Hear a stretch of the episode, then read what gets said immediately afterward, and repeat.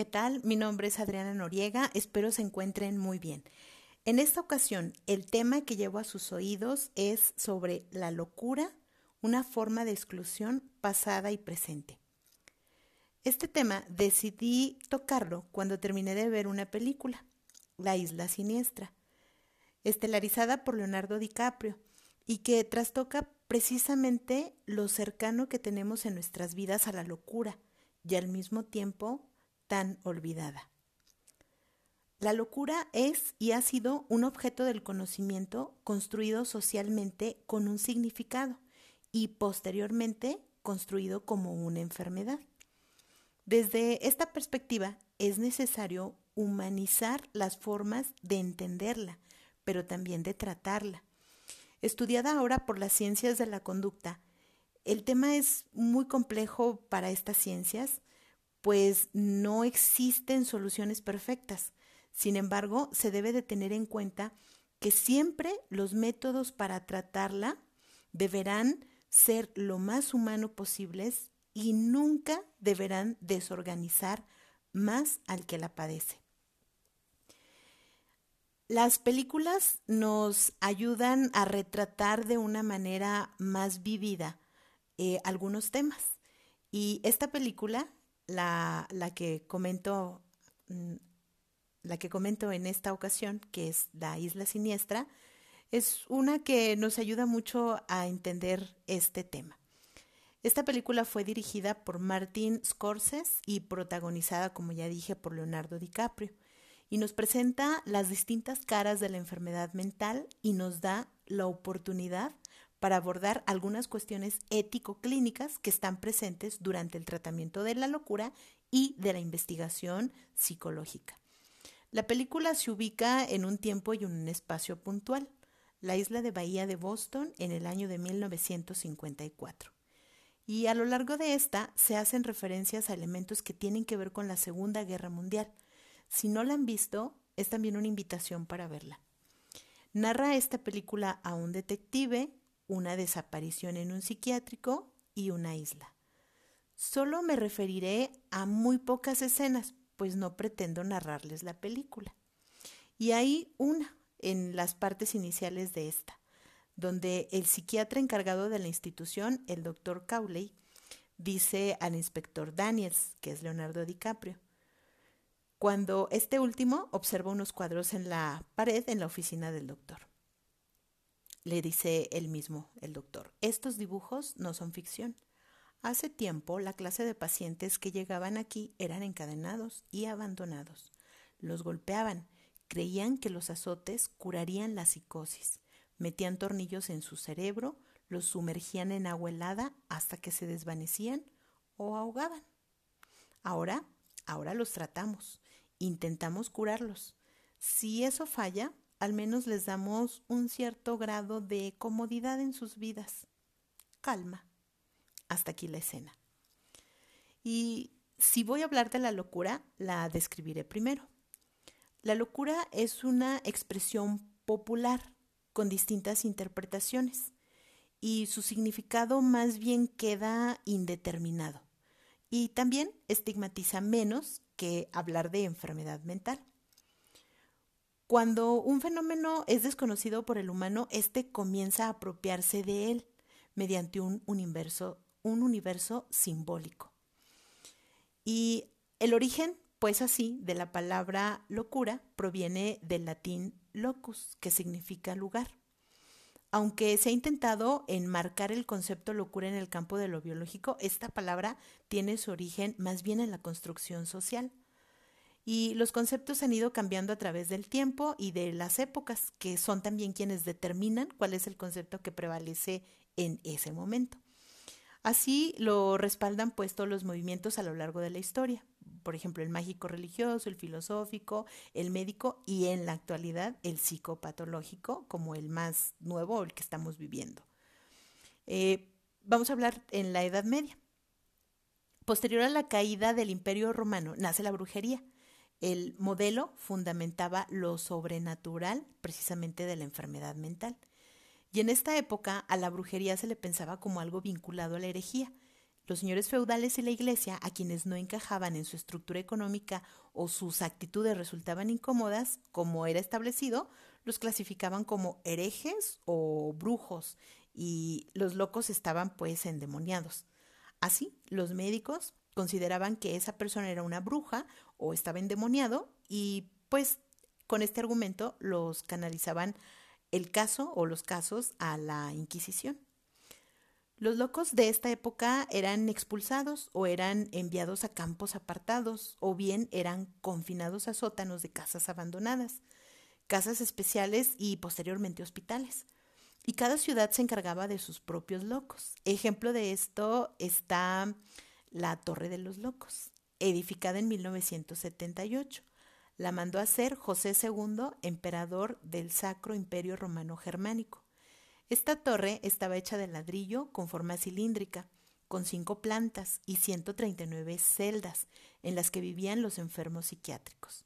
Sus proporciones tienen un fuerte simbolismo, que es precisamente lo que les mencionó antes, lleno de simbolismo todo este tipo de cosas. Así, cada una de las plantas representaba los cinco elementos básicos, tierra, fuego, aire, éter y agua, y cada piso tenía 28 celdas.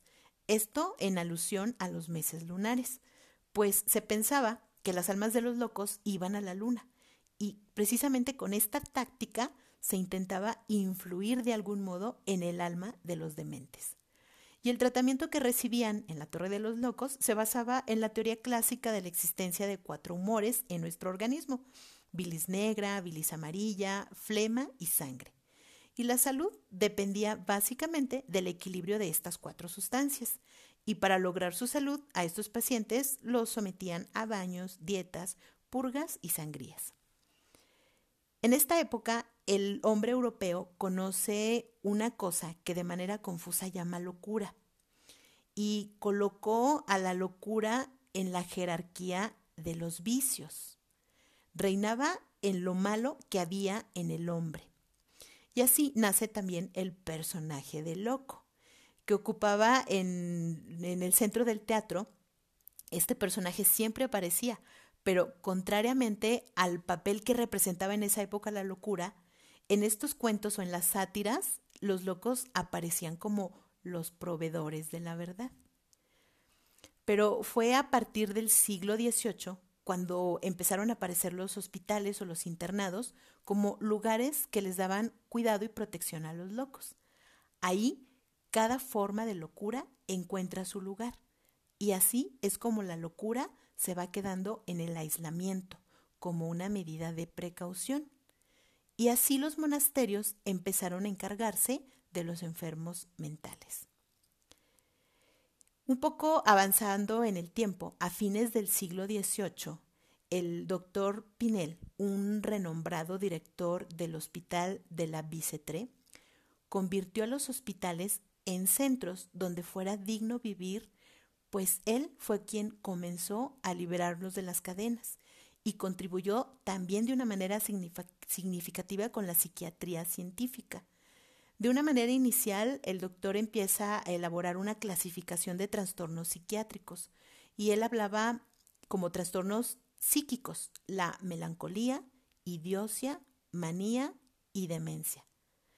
El doctor Pinel se convierte así en el fundador de la psiquiatría y finalmente se le ubica a todo este tipo de problemas dentro de la medicina, con lo que ello implica el entendimiento de la enfermedad y los principios del tratamiento de esta como enfermedad.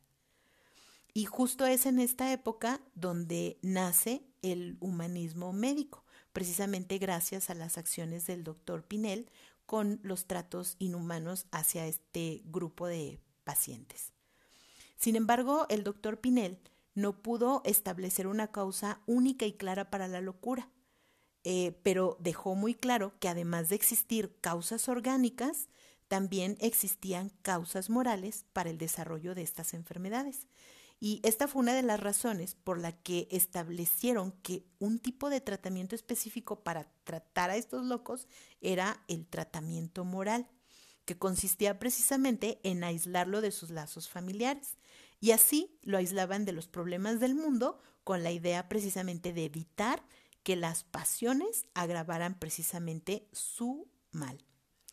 Sobre estas bases, eh, sobre las bases del doctor Pinel y sus fundamentos, la locura se introduciría en el mundo de la medicina y fue así como se adquirió el estatuto ya de enfermedad como tal.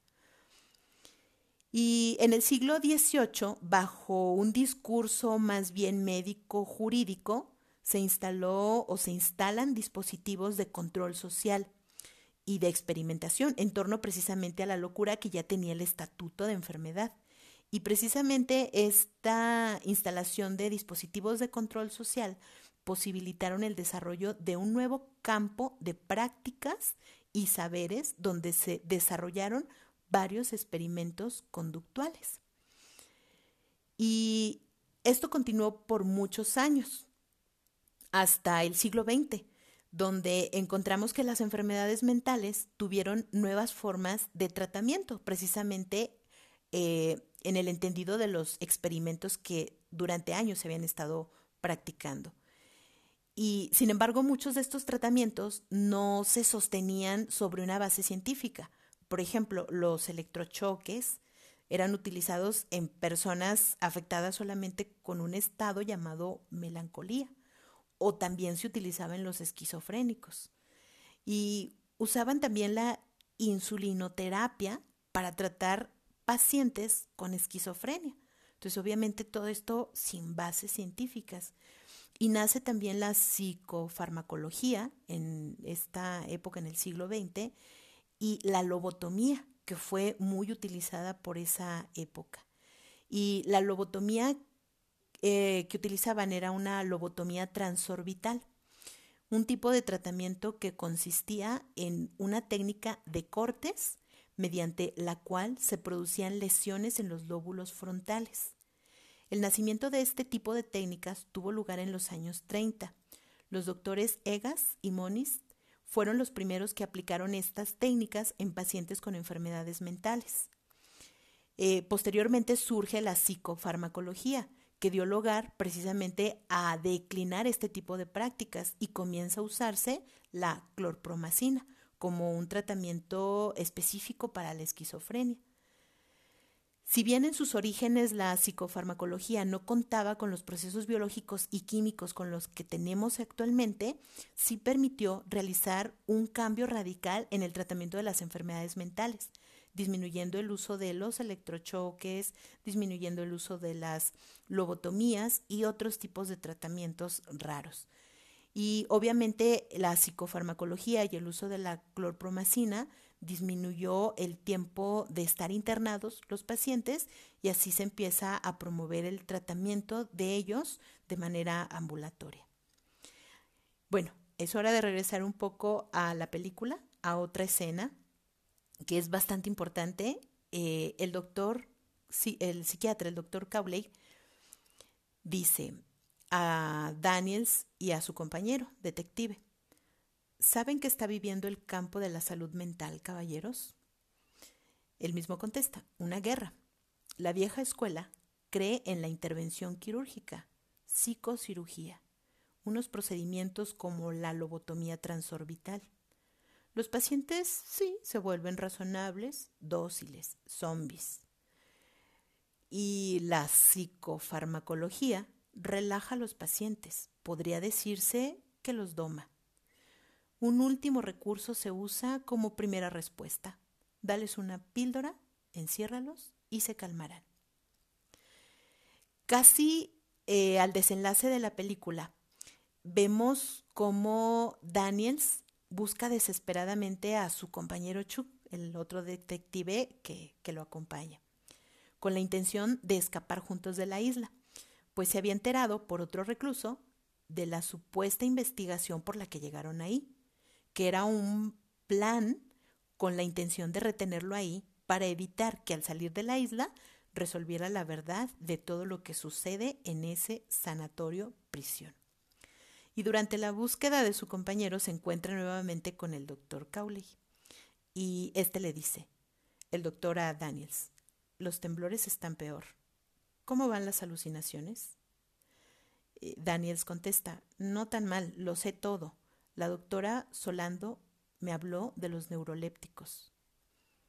El doctor le dice, ¿en serio? ¿Cuándo fue?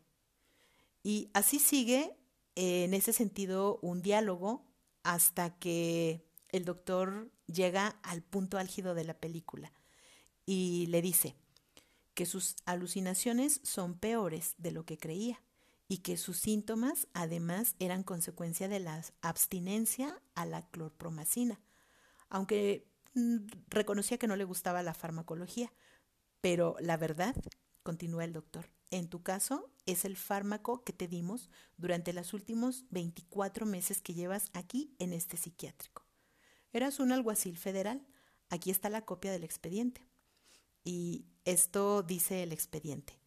El paciente sufre de alucinaciones, veterano del ejército, exalguacil federal propenso a la violencia, no se arrepiente de su crimen porque niega haberlo cometido.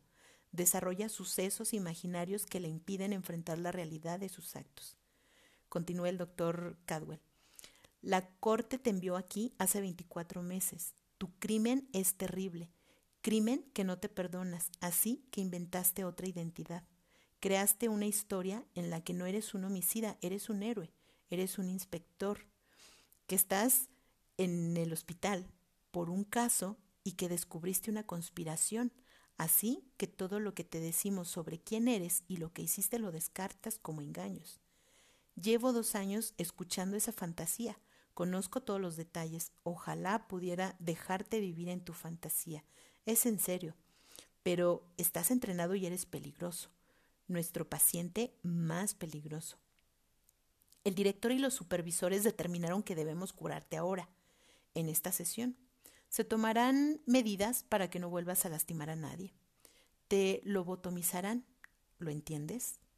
Le juré al Consejo de Supervisores que podría crear la más radical escena simulada que se hubiera intentado en psiquiatría para curarte. Creí que si la llevábamos a cabo, te haríamos ver lo ridículo e imposible que es. Has estado libre dos días. Dime, ¿dónde están los experimentos nazis? ¿Los quirófanos satánicos? Hasta aquí dejo lo que narra esta escena. Frente a este contexto, es bueno pensar cuáles son las cuestiones relacionadas con la bioética que se ven atropelladas. Y teniendo en cuenta la Declaración Universal sobre Bioética y Derechos Humanos de la UNESCO, que en el episodio anterior hablé un poco de ella como un pilar fundamental, eh, la dignidad precisamente de las personas. Esta declaración nos permite examinar las decisiones tomadas por el psiquiatra. Y de acuerdo con un enunciado del artículo tercero, que habla de los principios de la dignidad humana y los derechos humanos, según el cual dice textualmente, los intereses y el bienestar de la persona deberán tener prioridad con respecto al interés exclusivo de la ciencia y o la sociedad. Y bueno, para concluir, el momento que el campo de la salud mental se encuentra hoy en día es fundamental, teniendo en cuenta lo que se busca, y lo que se busca es llegar a un modelo de atención que garantice el respeto y el reconocimiento hacia los derechos humanos de las personas que son usuarias a los sistemas de salud para estos males. Se busca eliminar todos los mecanismos de mantenerlos albergados en centros manicomiales y cambiarlos por espacios que les permitan construir una identidad e historización como sujetos, sentirse un ser autónomo que pueda plantearse un proyecto a futuro, que lo estimule y que sepa acompañado, incluido y no sea aislado, abandonado, estigmatizado o excluido. Un espacio en el que pueda expresar libremente lo que siente, como un mecanismo y una herramienta de trabajo en lo que será su tratamiento, que lo habilite para una recuperación. Y bueno, eso es todo por esta ocasión. Gracias por su amable escucha. Nos oímos pronto.